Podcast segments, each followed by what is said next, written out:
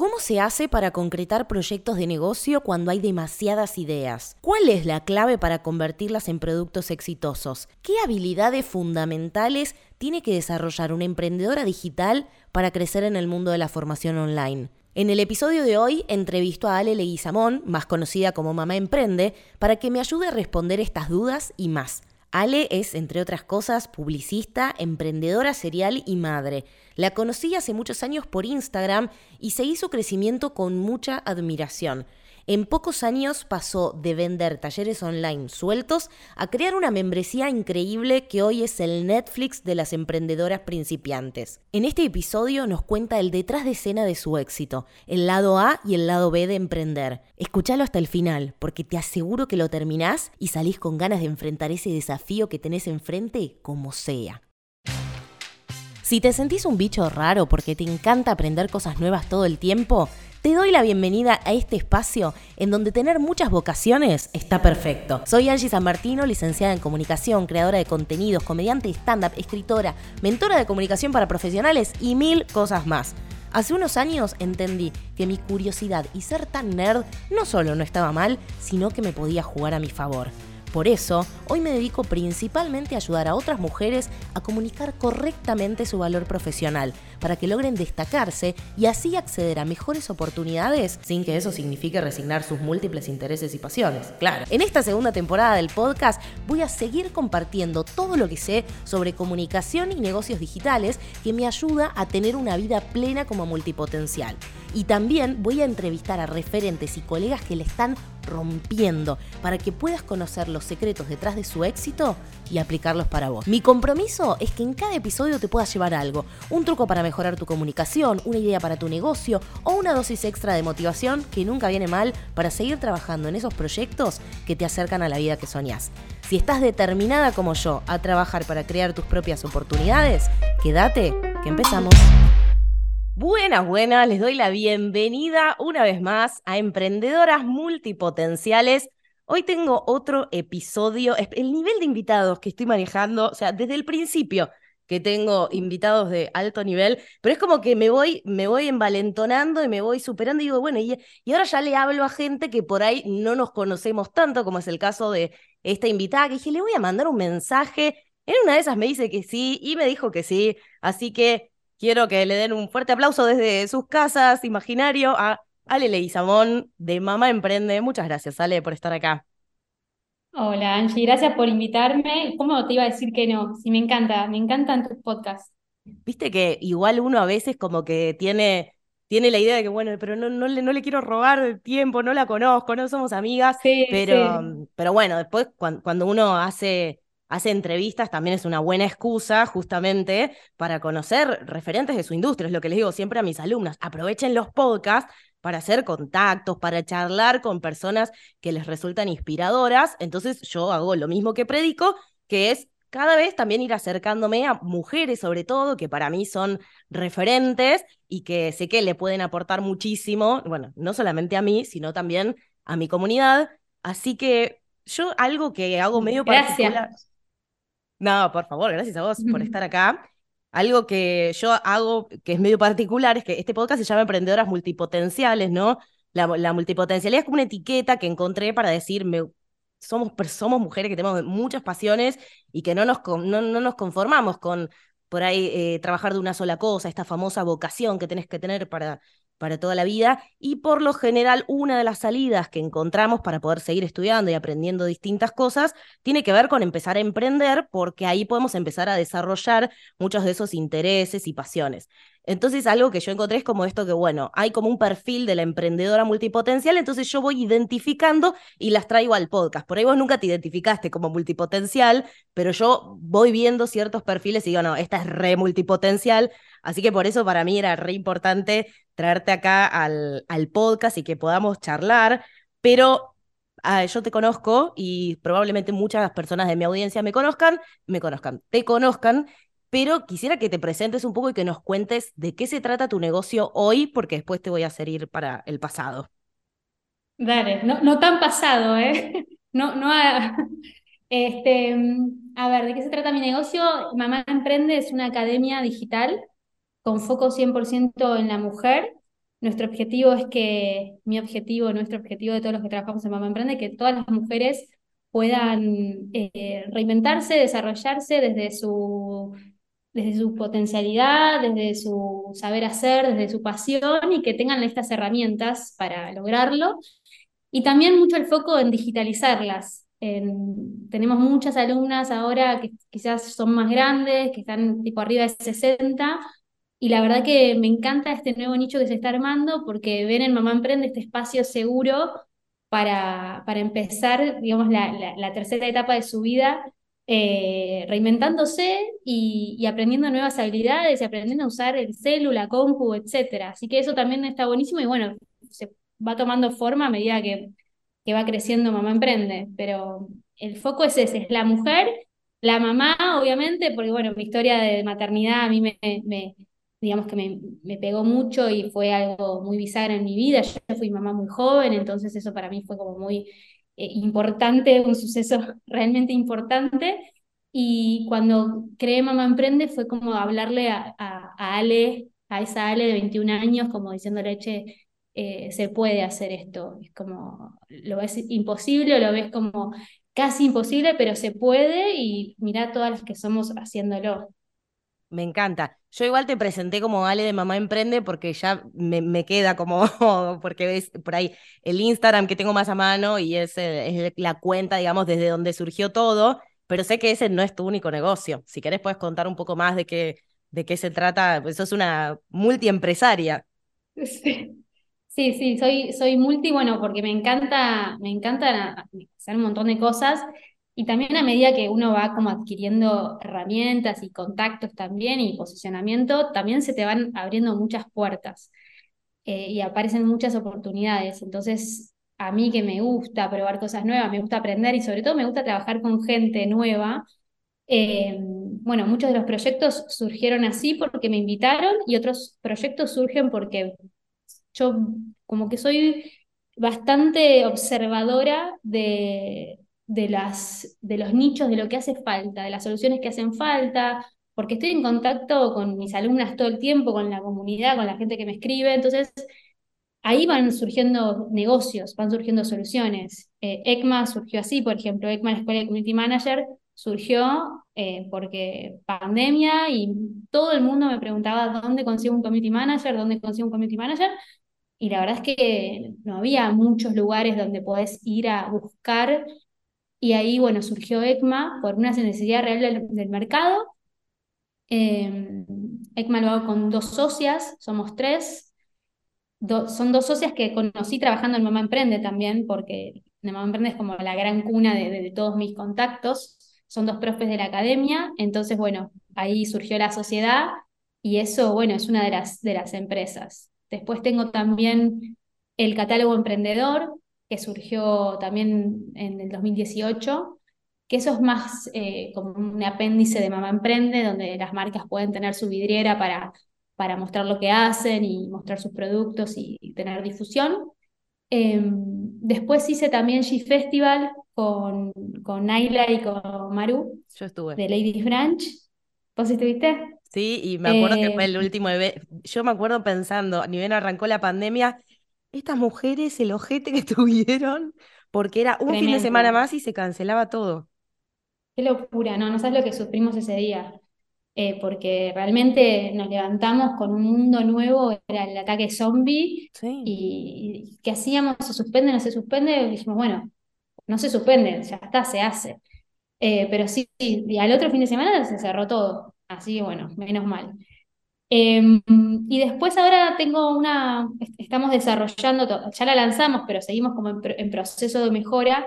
Es una herramienta, un, software que se llama Calcu, que te permite como calcular los, los precios de tu producto muy sencillamente, como completando datos, como una herramienta muy fácil de usar.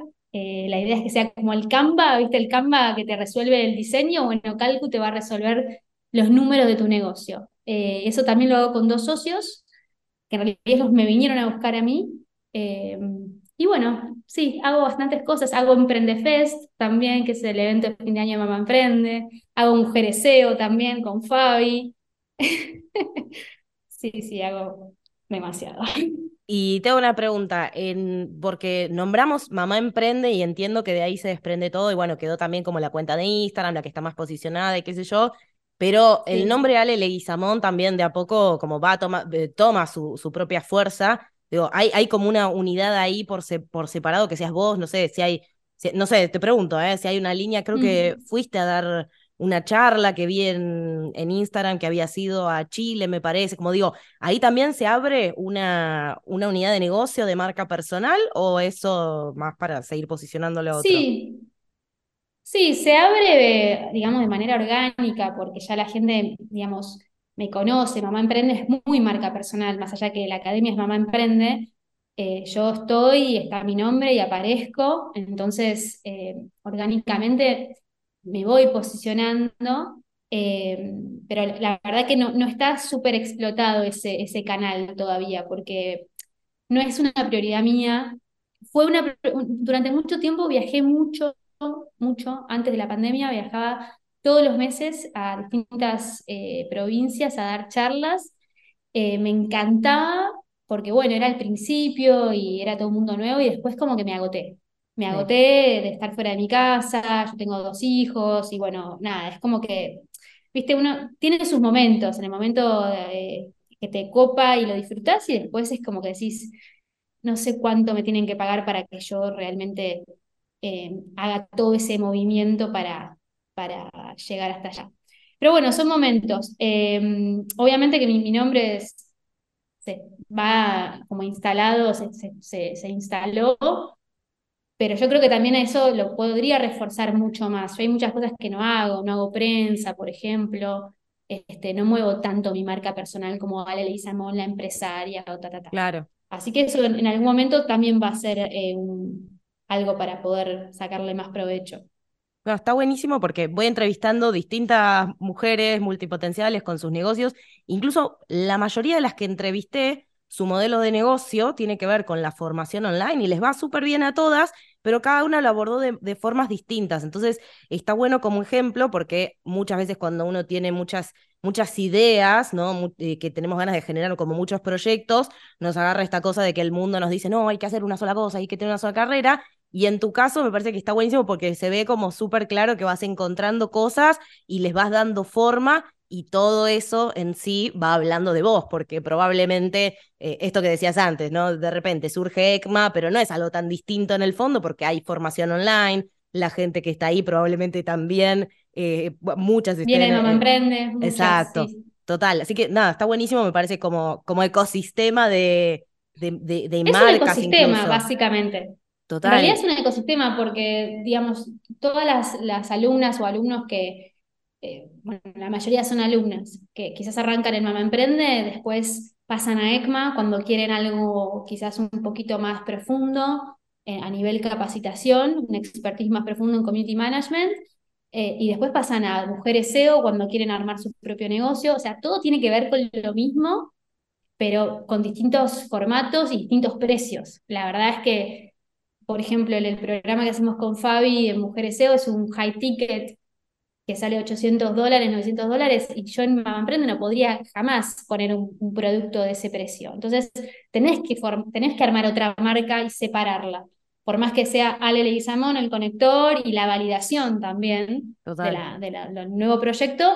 O sea, si querés cobrar distinto, tenés que armar un branding distinto, una marca distinta y comunicar que esto es algo para otro tipo de, de público. Eso, por eso también sirve separar también las marcas, porque no, si yo hago todo abajo mamá, debajo de Mamá Emprende, ¿cómo comunico que un pase libre está a dos mil pesos por mes y la diplomatura en Community Management está, no sé, 150 mil pesos? Entonces es como... Total. No tiene sentido.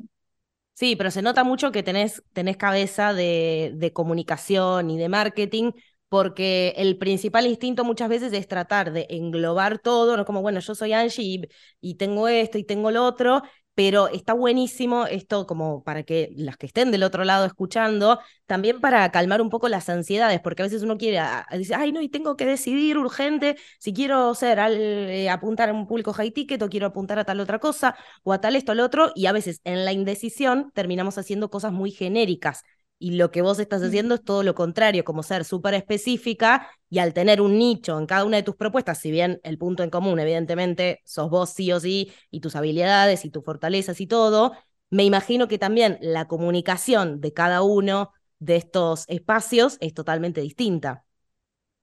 Es 100% distinta. Bueno, yo tengo una base de, publicidad, yo estudié dirección de arte, trabajé muchos años en publicidad, entonces hay cosas que son innatas de, la vocación y del trabajo, y eso me ayudó un montón también al momento de, crear eh, mis emprendimientos. Pero bueno, todo eso que, yo sé y vos sabés se puede aprender hoy muy fácilmente. Yo, todos los cursos de Mamá Emprende, o sea, es todo lo que aprendí en, el terciario, o sea, está dividido en mini cápsulas, pero básicamente es la misma información, una información de muchísima calidad.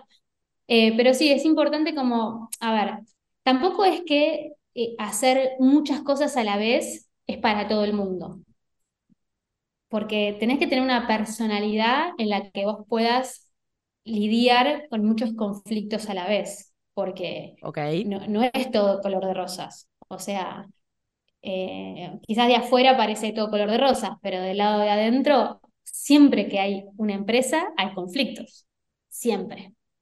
100%. ¿Y cuántas más empresas? que sea, cuanto más empresas, más empleados, más gente, más responsabilidades, más nivel de facturación más impuestos, más, más, más, más.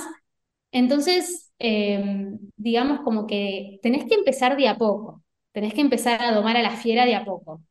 Entonces, mi gran escuela fue Mamá Emprende. Mamá Emprende es el negocio más grande, más escalable, donde yo también tengo más mi corazón puesto en Mamá Emprende, porque es como mi, mi, marca troncal eh, y después los demás son satélites, pero que también yo, o sea, sé que no soy todopoderosa, me asocio con gente que, que me pueda respaldar, que me pueda, o sea, que aporte.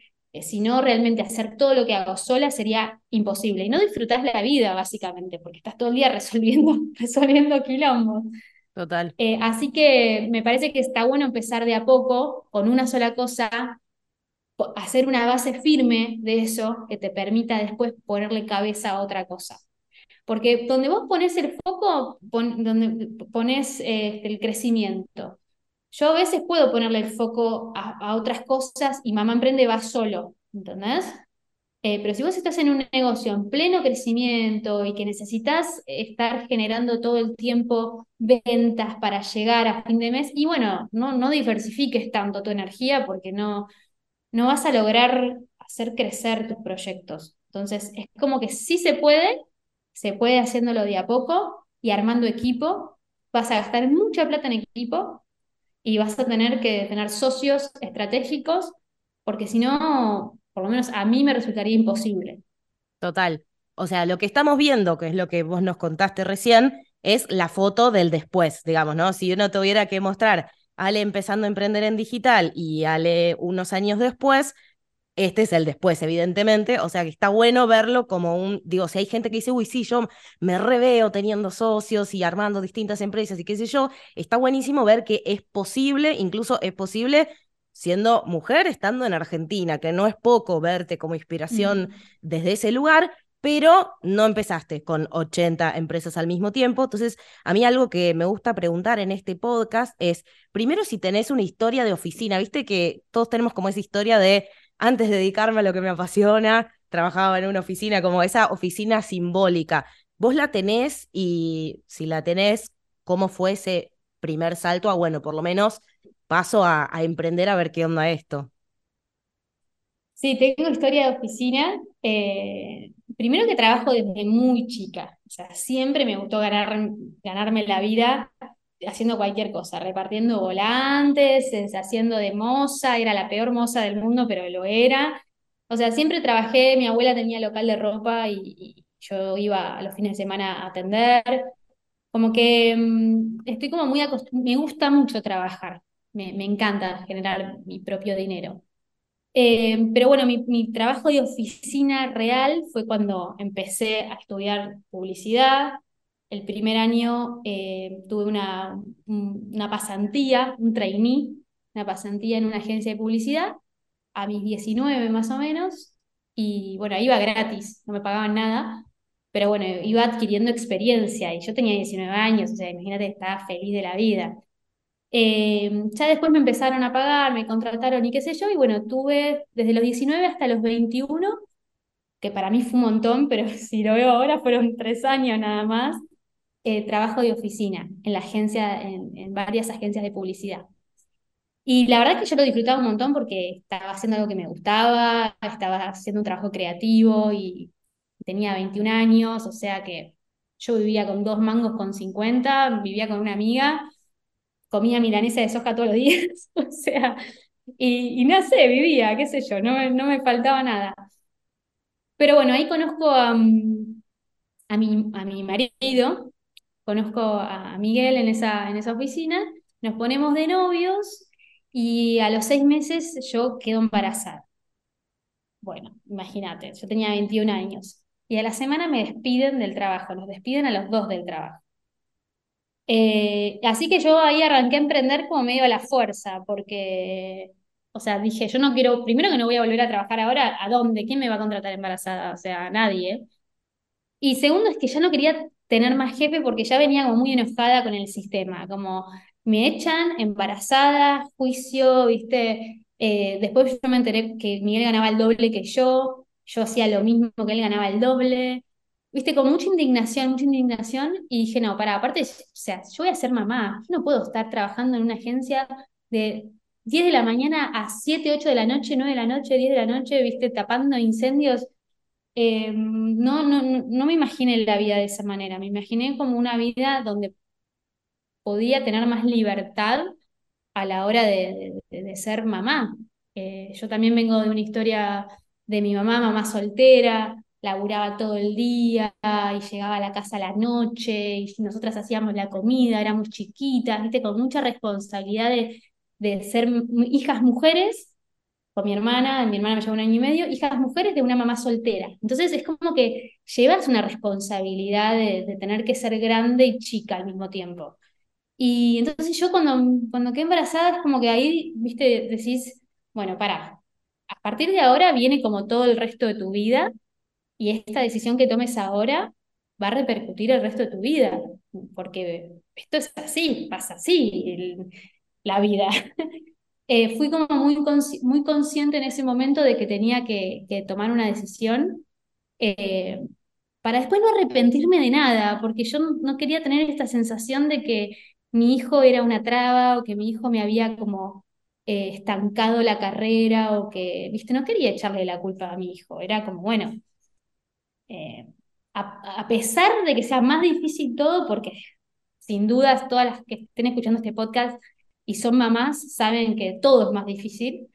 Eh, emprender es difícil, ser mamá y emprender es muy difícil, pero dije, yo lo voy a hacer de cualquier manera no me importa qué, lo voy a hacer porque no me lo podría perdonar nunca tener esa vida que, que no quiero tener ni quiero tener para mi hijo.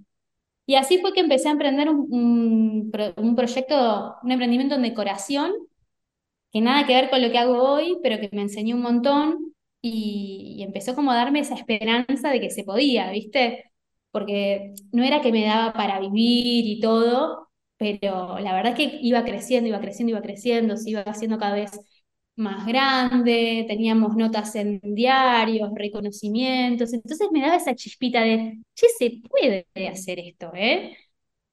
Después, bueno, eso, digamos, como que llegó a su fin, 2016, eh, nada, se lo vendí a mi socia, vendí mi parte a mi socia, yo ahí ya estaba con mi segundo hijo, eh, y ahí como que ese año, yo, no sé, ni, ni siquiera me preguntaste, pero bueno. Sí, la historia de oficina, cómo, cómo ah, hiciste el salto a emprender, vamos bien. Bueno, así, eso fue la historia de oficina y ahí, digamos que me echaron y gracias a que me echaron eh, pude emprender. La verdad es que si no me hubiesen echado en ese momento, yo embarazada no, no hubiese ni en pedo, ni en pedo hubiese arrancado a emprender porque estaba recagada en las patas. Obvio. Entonces, la verdad que me hicieron un gran favor. Ese, eh, me, parece que está, está buenísimo como el ejemplo eh, o el caso de que a veces tenemos más opciones de las que creemos, que no quita el mérito y no quita el esfuerzo y el trabajo, pero a veces tenemos más opciones de las que creemos, ¿no? Porque a veces ponemos por delante el, no, es que justo me echaron, o justo Argentina, justo el dólar, justo esto, que son cosas que existen y que tenemos que lidiar con eso, pero es como dicen, ¿no? En las crisis hay algunos que lloran y otros venden pañuelos, y en este caso es como que eso es el ejemplo perfecto de que dijiste, vamos a coser y a hacer pañuelos, pero hubo un salto después, por lo que entiendo, y que me parece súper interesante tu caso, porque cuando te hablé de, bueno, porque hace unos años empezaste con Mamá Emprende, qué sé yo, de verdad que no son tantos años, entonces es súper esperanzador también ver cómo puede, o la potencialidad que tiene para crecer un negocio, bueno, digital, de formación en este caso. Entonces, me, me genera intriga por qué hiciste ese salto de un emprendimiento de venta de producto a venta eh, a, digital y por qué elegiste formación. Bueno, em, viste que a veces las cosas se van como acomodando y las vas como atando con el diario del lunes. Yo ya venía de publicidad, entonces yo ya venía con toda una base de publicidad bastante sólida. En mi emprendimiento de decoración pude darle mucho énfasis al, branding, o sea, como que realmente resaltaba porque estaba bien armado. Y después en ese emprendimiento como que éramos bastante referentes en el mundo, eh, digamos, del crochet, viste que ahora está re, de moda el crochet. Bueno, esto yo te estoy hablando en el 2010. Em, y entonces muchas de las seguidoras en Facebook, ahí teníamos Facebook, teníamos como 200.000 seguidores en Facebook, nos empezaban a preguntar, bueno, yo quiero emprender, pero no sé, o sea, yo hago de este tejido, pero no sé a cuánto venderlo, no sé cómo venderlo, no sé cómo crear mi marca. Y ahí como que se prendió esa chispita. Porque ya desde Qué Monono, al, al el último año, yo ya empecé a dar talleres para emprendedoras eran talleres para emprendedoras artesanales. Entonces era llamar a, la chica de la feria artesanal y decirle, bueno, no sos más una chica que vende en la feria, sos un emprendimiento, tenés este nombre, tenés un logo, tenés una página, tenés esto, tenés esto, tenés esto. Entonces, darles un formato mucho más profesional y eso ya lo empecé a hacer desde que monono. Cuando a mí se me despierta como esta, eh, esta pasión por enseñarle al otro y, decirle para mí las cosas que eran novias y el otro decirle, no, pues sí, hace esto, esto, esto. esto. Eh, ahí como empieza a rondar en mi cabeza esta cosa de capacitación. Yo tuve una gran crisis con ese emprendimiento, después como que me, no lo quería soltar, pero sí, pero me hacía mal, pero no ganaba plata, pero no lo quería soltar. Bueno, dije, ya está, lo suelto porque yo no puedo seguir así un año diciendo qué hago, qué hago, qué hago. No me generaba un mango, estaba como todo mal ya. Y, en ese año de, crisis, digamos, de, sentirme una total fracasada, porque también era un momento, yo tenía que, no sé cuántos años tenía, 2016. Ahora tengo 37. No sé, hace la cuenta vos, ni idea. Em, un par menos. un par menos. Yo me sentí una fracasada total, porque veía a todas mis amigas que estaban en empresas ganando no sé cuánta plata y, teniendo re buenos trabajos y qué sé yo, y yo seguía como, me sentía en la misma eh, de la cual em, había, había salido, me habían rajado la agencia y me sentía como en el mismo lugar, como que nunca había podido escalar, pero había hecho un montón, pero yo no me daba cuenta, es como que yo sentía que me había deslomado para hacer ese proyecto y que no me había dado nada, no me daba cuenta todo lo que me había dado. Y esa fue la antesala de Mamá Emprende. En un momento ahí yo dije, bueno, a ver Ale, ya está, ¿qué vas a hacer con todo esto? Y dije, no, bueno, voy a hacer lo que, lo que me gusta hacer, que es enseñar a otras mujeres a armar sus negocios. Y ahí, eh, bueno, arrancó Mamá Emprende en una página, eh, siempre cuento, en una página Wix, que, que, ni sabía que existía, viste, googleando cómo se hace una página web. Y Wix salió, la hice ahí, tiqui, tiqui, tiqui, y ahí arrancó, así. Y bueno, y fue creciendo año a año. Y pasó, eh, me gustaría como algún ejemplo, me imagino que sí, pero algún ejemplo de si hay algo que no haya salido, algo que hayas tenido que probar, porque a veces uno piensa como, bueno, entonces Ale tuvo suerte porque está bien, googleó cómo hacer una página web, la hizo, y de ahí pasó a vender 8 millones de talleres por meses. Viste, como que a veces uno hace esa lectura. ¿Cuál fue como ese recorrido? ¿Cuáles fueron como los aprendizajes más claves? Y si te pasó alguna vez de por ahí poner una cierta expectativa a algo que no funcionó. Mira, yo todavía siento que le pongo mucha expectativa a mi negocio y no funciona como yo quiero que funcione. O sea, pasa que de afuera todo se ve como, eh, no sé, es como, yo, sé que veo a otras personas que yo admiro y también sé que del detrás de escena es distinto, porque nadie es superhumano, nadie es super empresaria, nadie le sale todo bien, o sea, eh, la verdad es que yo soy una mina que si siempre, si, cuando hay un problema, cuando hay algo que, que no funciona o que hay un problema, como que le busco la vuelta, lo transformo en algo positivo, siempre. No me importa, no es, si, si es que la página Wix, eh, no sé, en su, en su, momento no me servía para lo que yo necesitaba, o sea, todo lo, trato de transformar en un aprendizaje, en esto no, no, hubiese aprendido de esta manera si no me hubiese pasado esto. Eh, viste que hay cosas que no las podés aprender en YouTube, hay cosas que te tienen que pasar, hay cosas que te tienen que pasar para que vos puedas asimilar ese, ese error y ser más sabia para tu negocio. Pero bueno, me pasaron mil cosas, desde que, no sé, talleres que, que hacía y no se vendían, o, o gente que, que copiaba los talleres, o gente que los descargaba y los vendía, o, pagué una vez a un programador web para hacer mi página nueva y le pagué un montón de plata y desapareció, ¿entendés?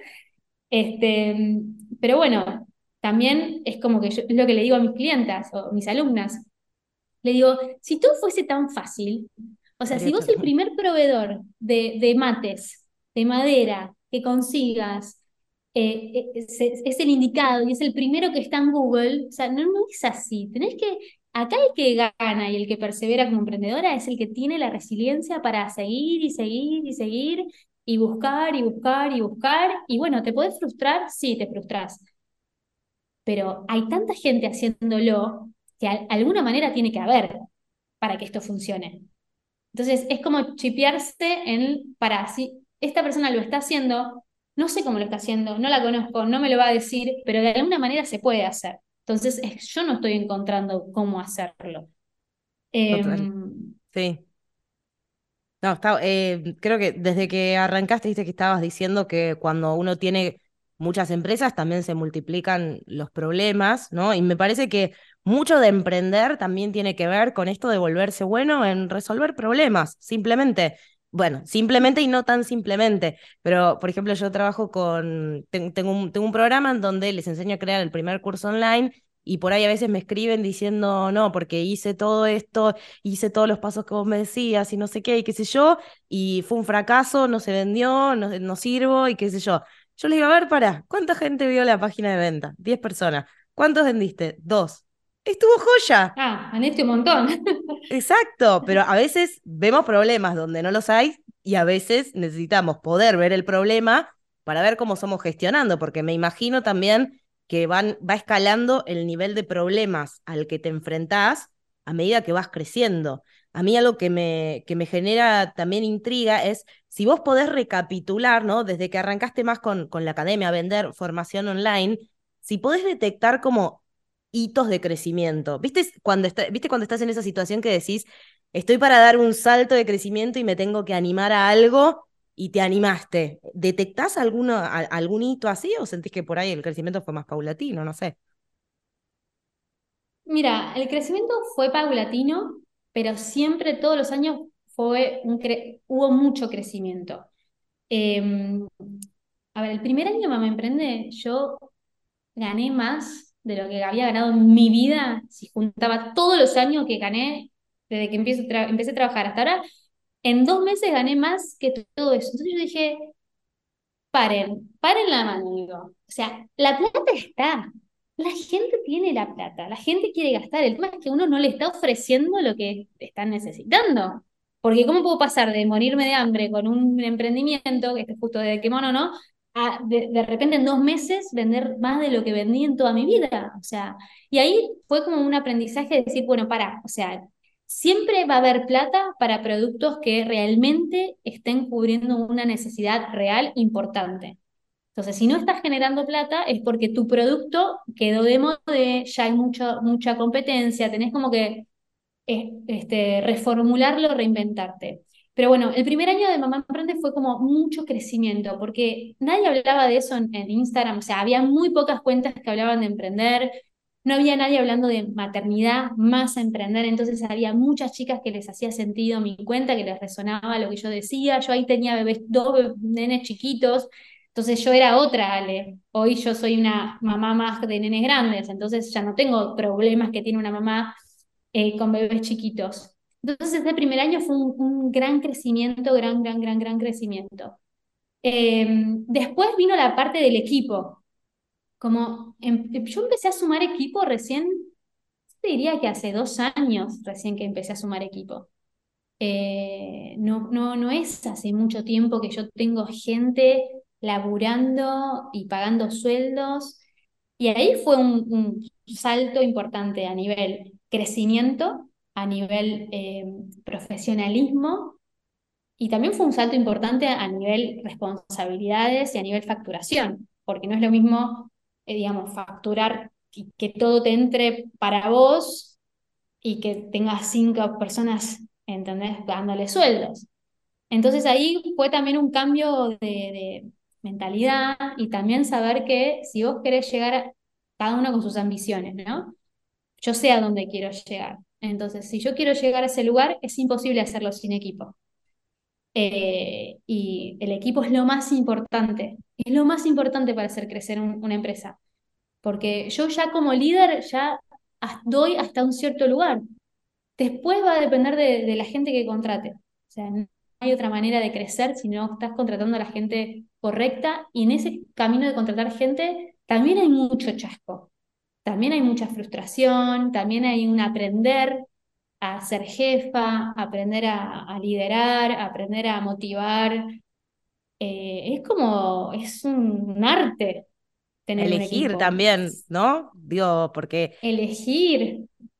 uno se forma, por ahí yo me formé más en comunicación, vos tenías más el background de publicidad y de repente eh, tenés que hacer selección de personal, digamos, porque uno al principio, como decías vos recién, hace todo.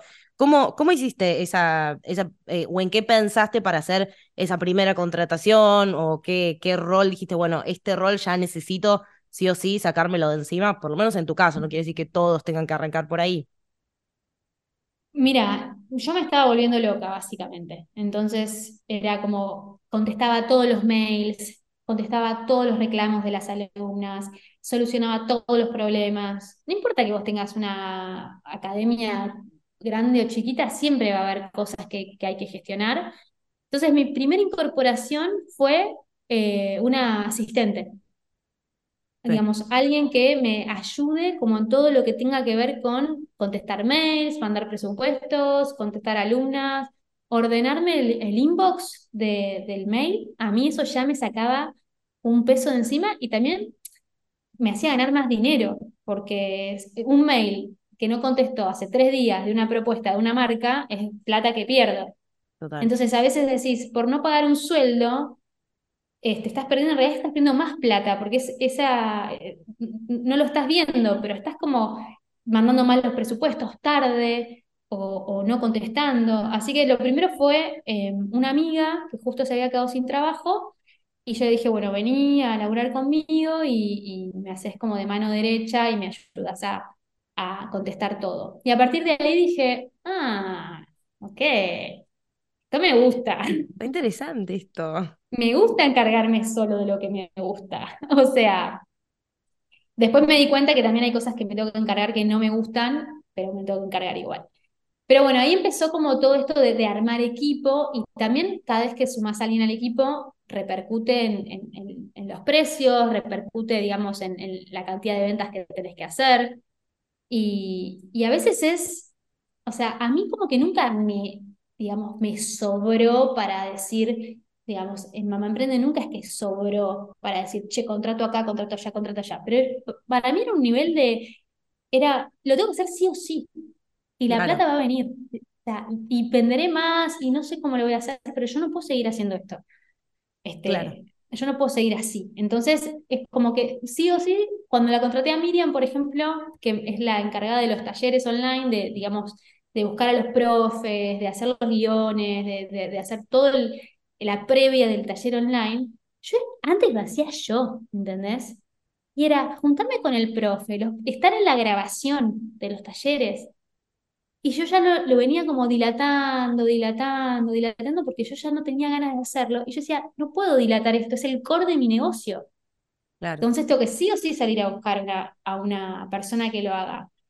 Eh, y ahí, ahí un poco el universo me trae a la gente, porque Miriam justo fue profe de la academia también, entonces ahí la conocí y ahí empezó a trabajar conmigo y trabaja conmigo desde el día de hoy. Y Miriam fue un, un antes y un después en, en Mamá Emprende porque logramos una calidad de talleres y una mm, cantidad de talleres que hizo que la propuesta de valor sea mucho más alta y que también se pueda transformar en el pase libre, que es el modelo de negocio, digamos, el producto estrella de Mamá Emprende. Entonces es como que nada, uno tiene que tener la visión de negocio a dónde quiere llegar y decir qué necesito para eso. Y la plata nunca va a estar, digamos, nunca te va a alcanzar. Siempre vas a estar ahí o siempre vas a tener que invertir los primeros meses quizás de tu parte o vas a tener que usar tu, tu ahorro. Pero si esa es la traba la plata y después si vos sabes que eso que invertís te va a generar y te va a, a posicionar más cerquita de donde vos querés estar, o sea, lo tenés que hacer sí o sí. Sí, totalmente. Y a veces hay hasta alguna cosa, viste, como medio emocional que pasa a veces que, que cuando ya es como yo a veces ah, como que voy jugando con mis propios límites eh, de lo que puedo tolerar emocionalmente, cada uno se conoce a sí mismo, ¿no? Viste como el nivel de riesgo que podés manejar, pero claro, yo me di cuenta que recién cuando renuncié a mi trabajo más seguro que tenía, ahí empezó a funcionar como correspondía eh, mi emprendimiento. ¿Por qué? Porque no me quedaba otra. Entonces, a veces, viste, uno tiene como que autoengañarse conociendo sus límites y sus recursos. No es que de un día para el otro voy a decir, bueno, voy a, voy a hacer gastos por un millón de dólares, así me obligo a generarlos. Tampoco eso, conociendo lo que uno tiene, pero me hace como mucho, mucho sentido. Y mencionaste recién, eh, bueno, hay dos cosas que me parecieron como muy copadas para seguir charlando. Uno tiene que ver con esto de, del dinero, ¿no? ¿Cómo, ¿Cómo enfrentas todas estas situaciones que estás diciendo? Si es que impacta, yo creo que sí, estando en Argentina, estando en Latinoamérica, vamos a decir, que tenemos condiciones, o sea, hay una realidad y es que tenemos condiciones económicas distintas, impositivas, lo que sea, pero también yo lo que siempre hago es como refutarme ideas a mí misma. Cuando yo digo, no, no puedo aumentar el precio porque esto no me lo van a comprar, digo, bueno, pará, pero mira, Ale lo está vendiendo, tal está haciendo, o sea, poder se puede. Entonces, me, vos que además tenés contacto con muchas emprendedoras, me gustaría saber cuáles sí son los desafíos reales que existen con respecto al, tema del dinero montando, emprendiendo un negocio eh, desde Latinoamérica y cuáles son por ahí esos que tuviste que ir desarmando que quizá no eran, no sé si tan reales o había que pasarlos. Bueno, o sea, emprender en Argentina es, es una odisea. O sea, cualquier empresa. El otro día estaba viendo la nota de, de, mm, el de Mercado Libre, ¿cómo se llama? Galperín, En Endeavor. ¿La viste? Que está, está en YouTube. Y él decía, emprender en Argentina, o sea, en Latinoamérica, es difícil. Imagínate el dueño de Mercado Libre, que es una empresa más millonaria de Argentina, que también debe tener sus grandes líos, ¿entendés? Entonces, emprender es difícil y, realmente yo hay días que, digo, que siento como que no puedo más, ¿viste? Como estoy agotada, me agoto, me agoté, me agoté.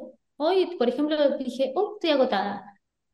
Pero la semana pasada estaba un para arriba organizando Emprende Fest para fin de año, ¿entendés? soy la misma persona dos semanas después.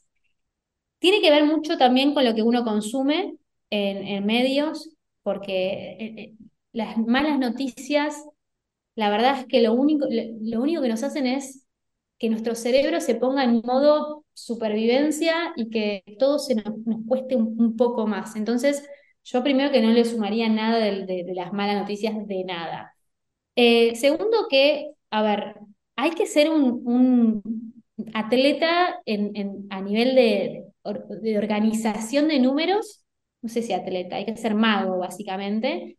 Los números es algo tan importante y hay que ser tan meticulosos en las cosas que estás gastando, en las cosas que te puedes ahorrar, en los gastos hormiga, en la estrategia fiscal. Cuando vos ya empezás a hablar de números más grandes, de empresas y, y tenés toda la carga impositiva, eh, si pasás de monotributista a ser responsable inscripto o a tener una sociedad, es como otro, otro mundo donde se juegan otros, eh, otros números más importantes que son abrumadores. Entonces, realmente tenés que encontrar, primero aprender y contratar un buen estudio contable que te pueda asesorar y armar una buena estrategia fiscal para ver si tu negocio realmente es sustentable.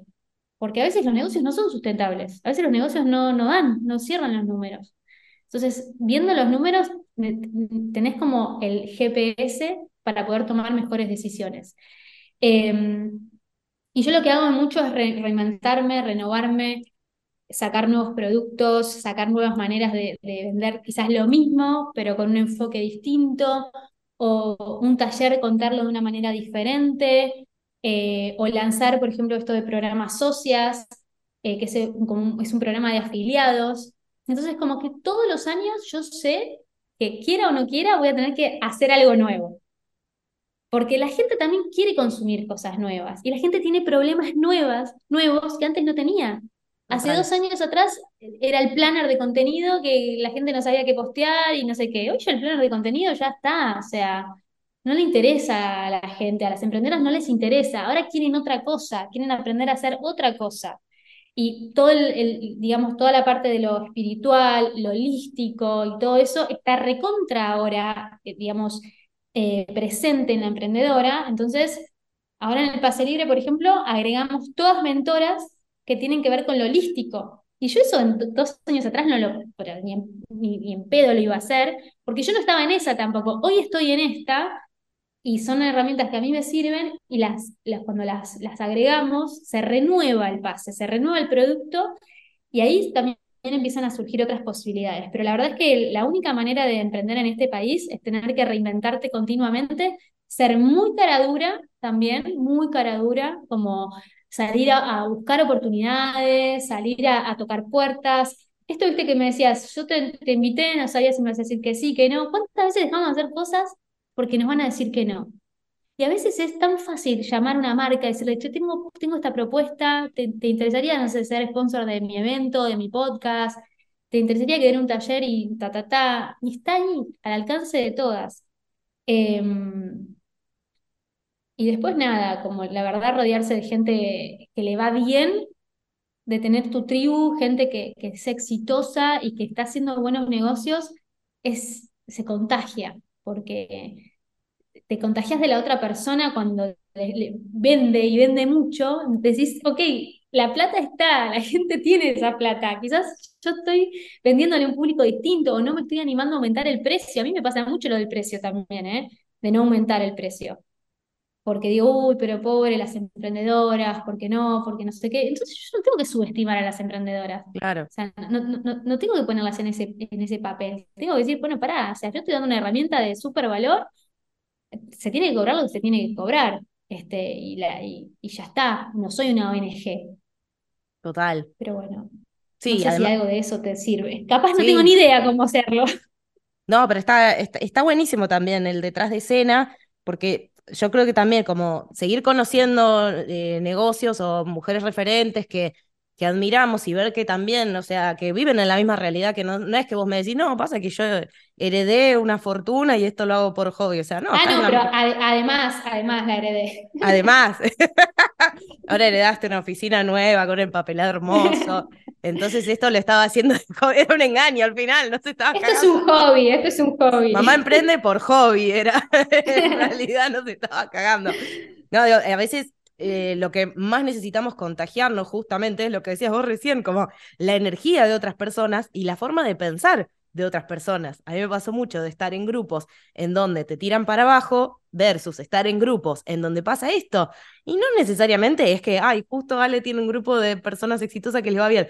No, les va bien porque cuando vienen los problemas los enfrentan de esta manera, de buscar la oportunidad y de, y de contagiar también a las otras y muchas veces se habrán ayudado entre ustedes. Yo veo que vos subís mucho como de tu em, eh, ecosistema emprendedor más cercano, de, de, tu grupo, incluso uno las va identificando, ¿viste? Se transforman como, como, como que te conozco a vos y, conozco a tus amigas. Es algo medio loco, pero, pero sucede y tiene mucho que ver esto con, con lo que nos permite conocer las redes sociales. Y creo que hay algo ahí como que dijiste que está bueno para subrayar. Punto número uno, no, eh, no minimizar el poder de esto, de la red, de hacer networking. Y punto número dos, que esto viene más en formato pregunta, pero creo que también sos una mina que todo el tiempo se sigue formando y me parece que, me gustaría que me, que me lo refutes o que me lo afirmes, pero me parece que también como que siempre te veo que estás como formándote con, con gente que está mm, por ahí ya en otra situación a la que querés llegar, te veo trabajando con mentores, de hecho yo la contraté a Fabi para hacer mentoría porque la vi trabajando con vos. Entonces, eh, eso me parece que, no sé, te pregunto si es algo que, que influyó, que elegís a conciencia el tema de elegir mentores que por ahí te, te ayuden. Es que eso es algo que me, si no, no podría hacer nada de lo que hago, eh, porque llega un momento que no me, que necesito hablar con otra persona sobre esta situación y que me den otra visión, que me den un consejo, que me presenten a alguien. tema de, que te presenten a alguien que te haga la vida más fácil, ¿viste? Che, estás reenroscado porque no conseguís a alguien que haga tanto, y de repente lo exteriorizás y te dice, yo conozco a esto que hace esto, y te presenta un perfil de una persona que te hace un laburo de puta madre y, y, todo por, primero, hacer networking o contratar este, mentores. O sea, yo ahora, por ejemplo, que, que voy a tener la, no sé si te conté, la asesoría con Vilma eh, en, en Miami, que me voy a Miami y voy a tener una asesoría con ella, eh, a ver, para mí es algo que, más allá de, todo lo que voy a aprender en esa asesoría y de, la visión de mi negocio, yo la quiero conocer a ella y quiero que ella conozca mi negocio, ¿entendés? O sea, mi objetivo es que ella conozca mi negocio y que el día de mañana que seamos socias de algo, no me importa qué, entonces nos, nos ponemos un restaurante, no me importa. Entonces, uno a veces tiene que pensar en que en todos los, los la inversión que estás haciendo en distintas eh, mentorías o capacitaciones, no solo te vas a llevar esa información, sino te vas a llevar ese vínculo y por ende el vínculo de todas esas, de, esas personas. Y te empezás a abrir a un montón de contactos un montón de gente que te va a abrir las puertas para un montón de cosas. Entonces, es realmente algo muy importante del, de lo cual tenemos que todo el tiempo estar invirtiendo en eso. Em, así que para mí es, es, algo clave, clave, clave. Eh, hacer networking no siempre es pagando, ¿eh? a veces es simplemente accediendo. No sé, yo a vos no te conocía, te conocía por redes, pero hasta hoy no habíamos hablado nunca. Este, y a mí, más allá de tu podcast, me interesa conocerte a vos. Entonces, o sea, en realidad me interesa más eso. Entonces, uno va generando esos, esos vínculos y siempre va a haber cosas positivas a partir de, de, las, de las relaciones también eh, de, colegas, porque sin los colegas, o sea, estamos muy solos. Total, a full. Y mira, ya que estamos hablando de vínculos, es muy libriano de mi parte esto, ya que te gusta lo, astrológico, eh, vínculos, y se me prende, tin, tin, tin, tin. Eh, hablamos de los vínculos con los pares, de hacer networking, hablamos de los vínculos con mentores, con gente que también nos ayuda a tener una perspectiva desde afuera, que también nos puede presentar a, su red de contactos y así eso también nos eleva. Y hay algo que eh, para mí vos también lo tenés súper presente, que es el tema de construir vínculo con una comunidad. ¿Qué opinión tenés sobre, supongamos que soy una, soy una profesional que estoy recién empezando a emprender o estoy viendo, porque hay muchas que escuchan este podcast que por ahí escuchan tu historia y, se sienten como en unos pasos atrás de donde estás vos y dicen, hey, me interesó el recorrido este de Ale, ¿por dónde empiezo? ¿Por dónde arranco? Más allá de que obviamente tiene que haber un negocio, tiene que haber una propuesta de, de valor, ¿qué opinas de el tema de construcción de comunidad? ¿Es algo que todos deberían hacer? ¿No se debería hacer? ¿En qué te aportó a vos? A mí me aportó todo, todo. O sea, todos mis negocios y los potenciales negocios que, van a venir son gracias a, mi comunidad y a mi compromiso con mi comunidad eh, y al ida y vuelta, 100%, 100%. O sea, para mí el, poder que tiene una red social y, la conexión que hay con, los seguidores, eh, con las alumnas, con las mujeres que me siguen y, y todos, es como, nada, lo más importante. No puedo estar 100% para todas, pero la verdad es que cuando, cuando tengo la energía y el tiempo, o sea, hablo con todas, todas tienen mi WhatsApp, o sea, saben que, que yo soy de carne y hueso y estoy ahí y, no soy para las redes una cosa y después eh, soy otra en, en, mi vida real. O sea, yo soy así con todas mis alumnas. Em, pero es la clave, porque la verdad que gracias a una, una comunidad fiel que te, que te valora, te apoya, te valida, uno puede seguir creando negocios o creando propuestas o reinventándose.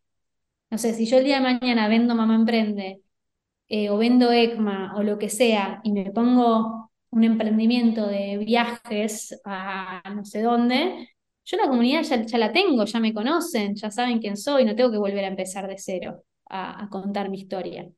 Y eso es algo que, que, que, lo tenés para siempre, es un capital ganado que, y, es de lo más importante.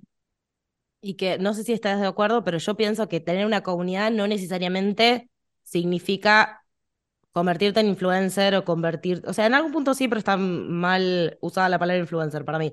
Pero a mí me pasa mucho que a veces me dicen como, sí, quiero, estar, quiero empezar a comunicar, quiero estar en redes, quiero crear comunidad, pero lo que más le frena es esto de, no quiero tener un montón de seguidores o cómo voy a hacer para tener un montón de seguidores. Y está como esta idea de que está saturado ya todo, todo, todo lo que es redes sociales. No sé qué, qué opinas sobre eso pero eh, desde mi punto de vista, comunidad y tener seguidores no es lo mismo. No, no es lo mismo porque vos podés tener una comunidad de 5.000 seguidores y son, imagínate un auditorio con 5.000 personas, o sea, ¿quién pudiera? Es, es tremendo. Eh, o cuando haces un vivo y hay conectadas, no sé, 50 personas, que vos decís, uy, qué poquito, Imagínate tener un cumpleaños, una fiesta con 50 personas. Es un montón. Que estén ahí mirándote a vos en un día random de la semana. Es como, también hay que valorar, porque no son numeritos, son personas. Em, pero a ver, ¿está saturado el mercado? Y bueno, sí, está saturado el mercado. Está saturado el mercado. Hay mucho, muchas cuentas diciendo lo mismo. Viste que encima está esta tendencia de copiar de, me parece un reel random, me lo guardo y lo copio. O sea, yo no hago eso porque me parece algo, no sé, como que prefiero no, no ser viral, pero no que me digan que me, me copié de alguien. O sea. Es que TikTok instaló eso como la norma. Claro. Ni siquiera ya es plagio. Claro, que instaló eso y, digo, yo no, o sea, no quiero ser viral en base a, a algo que copié sin ningún tipo de escrúpulos. O sea, no me interesa. Aparte eso, se te, de la nada lo perdés, o sea, no tenés un contenido real. Em, pero bueno, sí es verdad que está muy saturado, por eso también hay que, hay que ser mucho más de nicho, como hablarle a un nicho específico, a un dolor específico, y también ser muy honestas. Yo creo que hoy en día la gente aprecia o valora mucho la honestidad, la transparencia, como Depende de lo que estás buscando, ¿no? Obviamente, pero yo sé que la gente que llega a mi cuenta quiere emprender. No es que quiere saber de moda o quiere saber de, decoración. Esto es un, extra que yo le sumo a mi cuenta porque, bueno, pero la gente que llega a mi cuenta es porque quiere emprender. Entonces, bueno, entender qué necesita esa persona o esa mujer en ese momento de su vida, qué necesita escuchar o cuál es su dolor para llegarle a, a, a un punto en el que diga, esta mujer me está hablando a mí, este posteo me está hablando a mí, esta, esta soy yo en esta situación. Entonces, eso también es un laburo mucho de, escuchar a la audiencia y permitirte a vos ser vos misma. Como que las cosas que te están pasando a vos seguramente le están pasando a tu audiencia. Y es ahí donde está el contenido más real, el que más le va a servir. Y el que no está tan copiado por todos lados. Sí, total, 100%.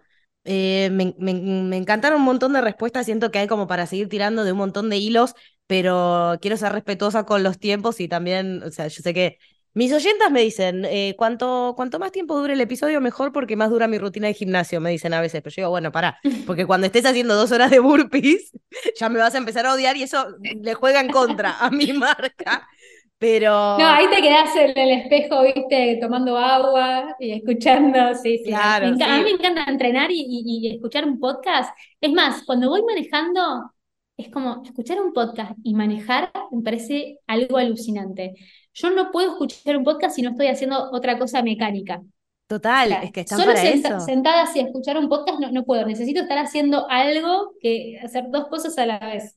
Ay, yo soy muy fan. Ahora que dijiste esto, me dan ganas de preguntarte si podés recomendarnos, no sé, dos, tres podcasts que se te ocurran así para emprender o de, o de holístico que estabas en esa. l- los que- Mira, ahora estoy a full con el, el camino hacia, hacia adentro de Sol, Sí, eh, la- que estuvo el otro día en, en tu juntada. Sí, sí, sí, de sí, sí, lo, tengo, lo tengo.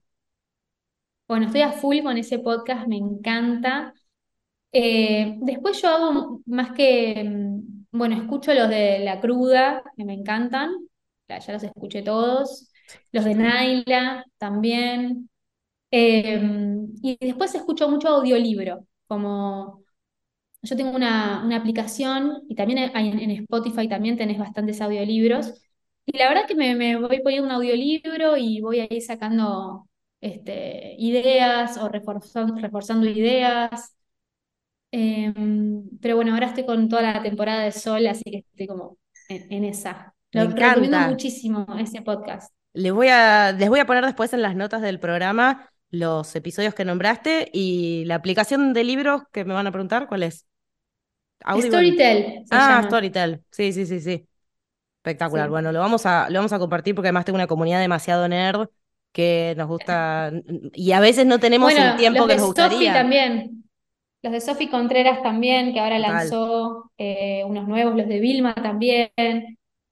La verdad que hay tanto para escuchar que nada. También depende del momento que estés. Yo ahora estoy consumiendo más lo que tiene que ver con contenido más de, de, de, digamos, de holístico y todo eso. Ya todo lo del marketing, como que tengo mis momentos. Porque también, viste, la sobresaturación de información te genera parálisis. O sea, cuando hay sí, mucho, por hacer y ansiedad. Entonces, es como que, bueno, necesito como ir de a poquito.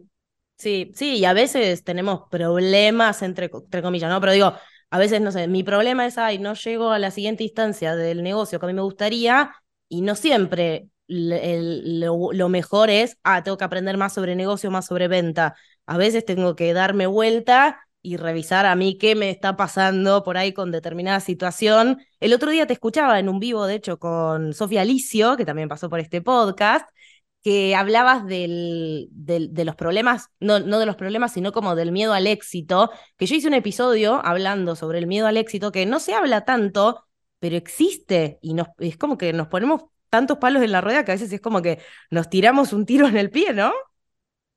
Total, el, el miedo al éxito uno piensa que, que, que no existe porque es demasiado como, es como el miedo a tener dinero, ¿viste? ¿Me estás jodiendo? O sea, pero como no nacimos en, en, en esa familia o en esa cultura, o- no nos parece natural. Es como que aunque sea muy bueno, no nos parece natural. Total. Entonces es como que de a poquito tenés que ir eh, adaptándote a, que te pasen cosas buenas sin esperar que te pasen cosas malas, ¿viste? Como esa sensación de, uy, se me dio este renegocio y está buenísimo, pero me da miedo que se me va, que, que, no pase, o me da miedo que no sé qué, o bueno, pará, o sea, me lo digo a mí misma, ¿eh? Porque, o sea, todo el tiempo estoy como luchando con esa sensación de eh, de merecimiento. Como, che, o sea, vos, vos podés, vos te lo mereces, o sea, todo el tiempo estamos como desconstruyendo un montón de cosas, porque no es fácil hacer lo que hacemos, o sea, no es fácil. Estamos armando un negocio que se tiene que, que, tenemos que ganar dinero y además tenemos que hacer mil cosas y además en Argentina no, no es fácil, más todos nuestros issues personales, que estos issues los, los vamos a tener emprendiendo o teniendo un, un trabajo de dependencia o lo que sea. Los issues, o sea, venimos como medio falla, venimos medio falladas de fábrica.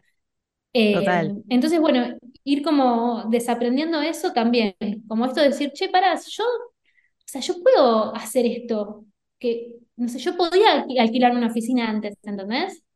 Yo lo podía hacer, pero no me lo estaba permitiendo. ¿Por qué? Porque estaba pensando desde la escasez, estaba pensando, no, porque si me alquilo una oficina es un gasto extra y además si yo tengo en casa tengo, una, tengo un escritorio, ¿para qué? O sea, no, esa plata la puedo poner no sé qué. Y después digo, para, o sea, yo no puedo pensar en un negocio de la escasez, porque hoy es la oficina, mañana qué es, mañana es, otra cosa y pasado es otra cosa.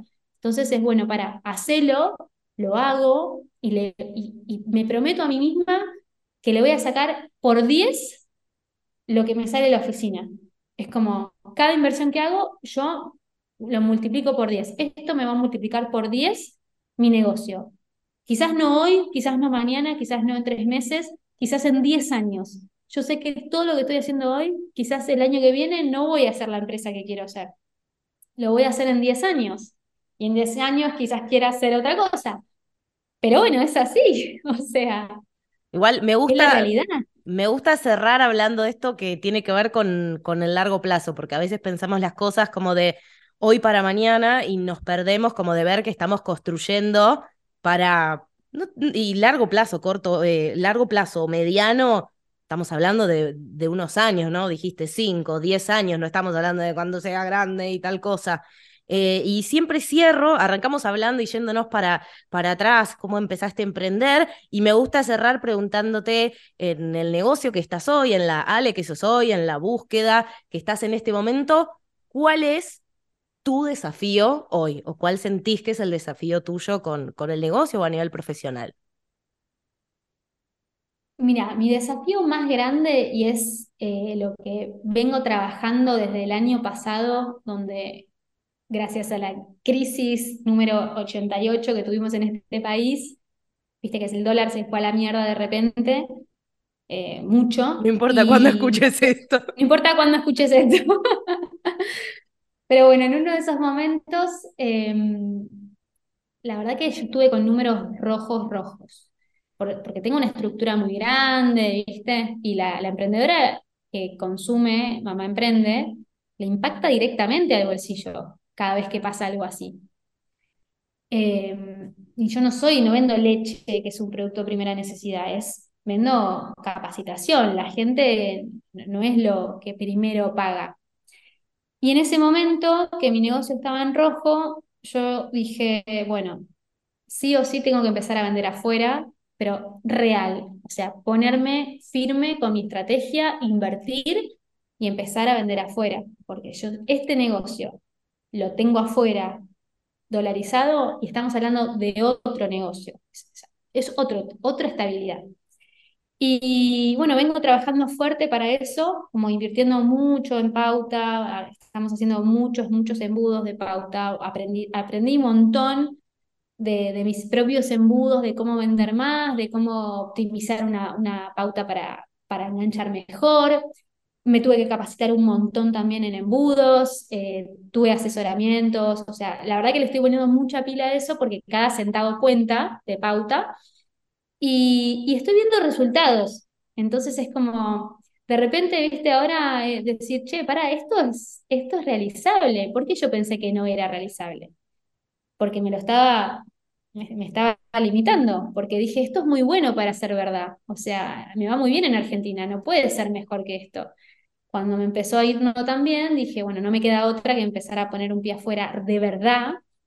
Y de verdad quiere decir arriesgando, invirtiendo, no haciendo algo así de vez en cuando orgánico y qué sé yo.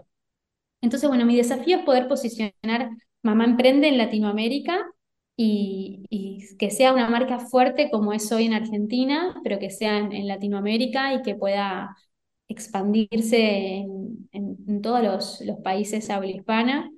Eh, y para eso también voy a empezar a viajar, ¿viste? Como empezar a hacer también un poco de, de, más networking en otros países. Eh, y bueno, nada, la verdad que me entusiasma un montón porque es, es un desafío y, pero es posible. O sea, es como cuando hablo con Fabi, que yo estoy media Me dice, Ale, o sea, lo, que, lo más difícil ya lo hiciste, o sea, que es esto que hiciste acá. Ahora es como salir a, cosechar, o sea, no, no tengas miedo, salí a cosechar. Así que bueno, nada, estoy como, como ese es mi gran desafío. Ay, me encanta, me encanta. Y te voy a tener que volver a invitar al podcast porque quiero saber cómo te fue en Miami, cómo te fue con la internacionalización. Bueno, pero queda, queda la invitación. yo te cuento una cosa que, claro, yo, entiendo que de afuera la gente me ve como eh, súper exitosa y, todo, o sea, me van, hago muchas cosas que me van bien, pero soy una mina completamente normal con mis issues.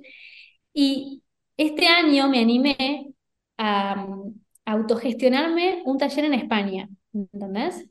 Porque yo siempre quería que me inviten a dar una charla allá y no pasaba, no pasaba, no pasaba, no pasaba. Y dije, bueno, ya está, lo armo yo y listo. Entonces me saqué el pasaje, me voy para España, alquilé un teatro y lo voy a hacer yo. Entonces digo, si no lo hago ahora, que, que, estoy en este momento, que puedo, que tiene que ver con mi estrategia, ¿cuándo lo hago? ¿Qué es lo peor que puede pasar? Eh, y me mandé. Y bueno, ojalá que me vaya bien y ojalá que me, eso me incentive a animarme a hacer más cosas así. Pero, ¿sabes qué me ayudó mucho también? Em, conocer otras referentes y ver cómo lo estaban haciendo. Decir, che, no sé, Nachi, por ejemplo, que va y, se, que, que, viaja y lo hace. Y digo, ¿entendés que es, es posible? El tema es que no me estoy animando. Me estoy poniendo mil excusas para no hacerlo. Así que bueno, esa es un poco también la, un poco la, la Ale del futuro va a ser así, como va a ser un poco más arriesgada de lo que es ahora. Claro, a veces uno también desde, desde afuera se imagina como, ¿por qué no me pasa como a tal otro o tal otro que, que, que, tiene un montón de invitaciones y que viaja por el mundo y tampoco sabemos el detrás de escena? Por ahí, primero hay que generarlo y te tienen que ver en ese lugar. Esa es la clave de todo. Primero saber que si la otra persona está haciendo todo lo que está haciendo es porque se está rompiendo el lomo a un nivel que yo sé que no lo estoy haciendo. No, voy a pretender que me baje del cielo la oportunidad si no me estoy deslomando para que llegue esa oportunidad. Entonces, eh, y también saber que todo lo que vemos de afuera es, o sea, es real, pero hay todo, esa es la punta del iceberg, hay todo un detrás de escena que es el mismo que tiene cualquier emprendedora. O sea, es el mismo. No importa si haces esto o haces esto, todos tenemos casi que los mismos problemas. Este, así que nunca como pienses que estás como mal o pienses que, que vos estás mal porque te cuestan las cosas. A la otra persona también, lo que pasa es que no lo está mostrando todo el día en redes sociales. O sea, está mostrando que es exitosa y está mostrando su, cara linda, no está mostrando todo lo demás. Así que nada, no crean en todo eso cuando se están comparando, eh, no crean que todo lo que ven. Claro, además por ahí yo estoy mirando en, en, donde yo, en donde yo tengo la pata floja y la otra tiene el punto fuerte, pero no estoy mirando en dónde está mi punto fuerte, que por ahí está el punto débil de otro, ¿no? Como que uno hace como ese ese, ese foco que, bueno, lo tenemos que autogestionar y ahí entran todas las terapias y todo lo holístico que también ayuda mucho. Ale, te recontra quiero agradecer por esta charla, por tu tiempo, por todo lo que nos compartiste, que yo sé que esta comunidad es muy nueva, así que va a estar tomando notas, pero igual voy a dejar en las notas del programa todo lo que compartiste y también voy a compartir, bueno, tus distintas propuestas. El, lo, de, lo de socias creo que todavía no está abierto a todo el mundo, pero si hay alguien que está adentro del pase. En realidad está abierto para las alumnas del Pase Libre. Es eh, un programa de afiliados. Entonces, vos siendo parte del Pase Libre, podés tener tu propio link de, socia, de afiliado, y podés empezar a compartir con tu comunidad. Y es impresionante los resultados que, que ya están teniendo. Como hay una alumna que la primera semana me dice, o sea, vendió no sé cuántos miles de pesos y me dice, lo compartí dos veces el link. O sea, no lo puedo creer. Es que lo que pasa es que el trabajo más duro ya lo hicimos, que es toda la página web, los cursos. Después, o sea, es como ir a, mostrar el link. La gente lo compra los talleres. Así que está buenísimo porque es una manera también de, de que sea este, un círculo virtuoso, donde todas podamos crecer juntas. O sea, ellas crecen, yo crezco, muchas alumnas están vendiendo quizás y ya ni siquiera tienen que pagar su pase libre porque empatan lo que están vendiendo. Así que nada, está buenísimo. Me encanta. Se pueden sumar. Voy a compartir toda, toda la información Y te agradezco de vuelta, te agradezco nuevamente. No, yo te agradezco a vos, Angie. La verdad que te admiro un montón, admiro mucho eh, las personas que hacen podcast, porque realmente me parece un laburazo eh, y, me encanta tu profesionalismo, así que bueno, ojalá que algún, día podamos hacer algo juntas. Ay, re, voy a ser una socia de Bobo Emprende. No, y de, verdad te, te, agradezco y también como decir que para mí sos, sos una inspiración y muchas veces ver, ver tus historias y ver tu, tu, trayectoria, qué sé yo, muchas veces me ha, generado, me, me, ha generado, ya que estamos hablando de manera muy genuina, me ha generado inspiración y me ha generado bronca. ¿Viste? Cuando ves a alguien y decís, como que te corre los límites, bronca desde un buen lugar, desde, porque acá para el otro hago este, queda el recorte de la, No, pero entiendo la, la entrevistadora que, maltrata a su entrevistada. Pero desde un buen lugar, porque cuando, cuando, cuando conectás con personas que decís, wow, mirá lo que logró, viste, como que a veces te genera primero esa resistencia de no, no, no, no, pero algo debe haber hecho que yo no estaría dispuesta a hacer, o algo de, viste, como, y después decir, ir viendo el recorrido. Me parece que eso es lo más lindo de las redes sociales. Yo a vos te sigo hace muchos años y fui viendo hasta en qué casa vivías, cómo fueron creciendo tus hijos. Obviamente que la parte de historia que vos contás. Yo nunca pienso que lo que se cuenta es literal la realidad o literal todo lo que pasa. Pienso que es el relato que hacemos para nuestras redes sociales, nuestra comunidad y qué sé yo. Pero es muy inspirador ver mujeres, ver mujeres que están acá viviendo a tres barrios tuyos y ver ese crecimiento. Así que nada, te lo quiero agradecer porque para mí es re importante contar con esas historias, tenerlas cerca, aunque a veces te generan motivación, inspiración y a veces te genera como me está pinchando un poco el culo esto. claro, total, total, total. Así que bueno, nada, quería cerrar agradeciéndote un montón y también por tu generosidad de prestarme una hora y pico para, para el podcast en vez de estar resolviendo problemas. Me encanta hacer esto y no estar resolviendo problemas. Claro, claro, claro. Así que bueno, queda, queda pendiente para que, para que vuelvas más adelante. Me encanta, dale Angie. Capaz me animo, a mí me inspiras a hacer mi propio podcast. Ay, te lo pido por mm, favor, te ayudo, lo que necesites. Me, da miedo subir un podcast mío y, que no lo escuche nadie. O sea, realmente tengo tan los mismos problemas que todas que yo necesito que ustedes me, me, manden a terapia, porque... Bueno, gracias, gracias por decirlo, porque el otro lado debe haber un montón diciendo, ¿cómo? El otro día que la entrevisté a Vilma Núñez, le pregunté si tenía síndrome del impostor y se me cagó de risa, me dice, ¿cómo no voy a tener? Y yo, bueno, pero a veces uno se hace una imagen del otro lado que está, está bueno ver, ¿no?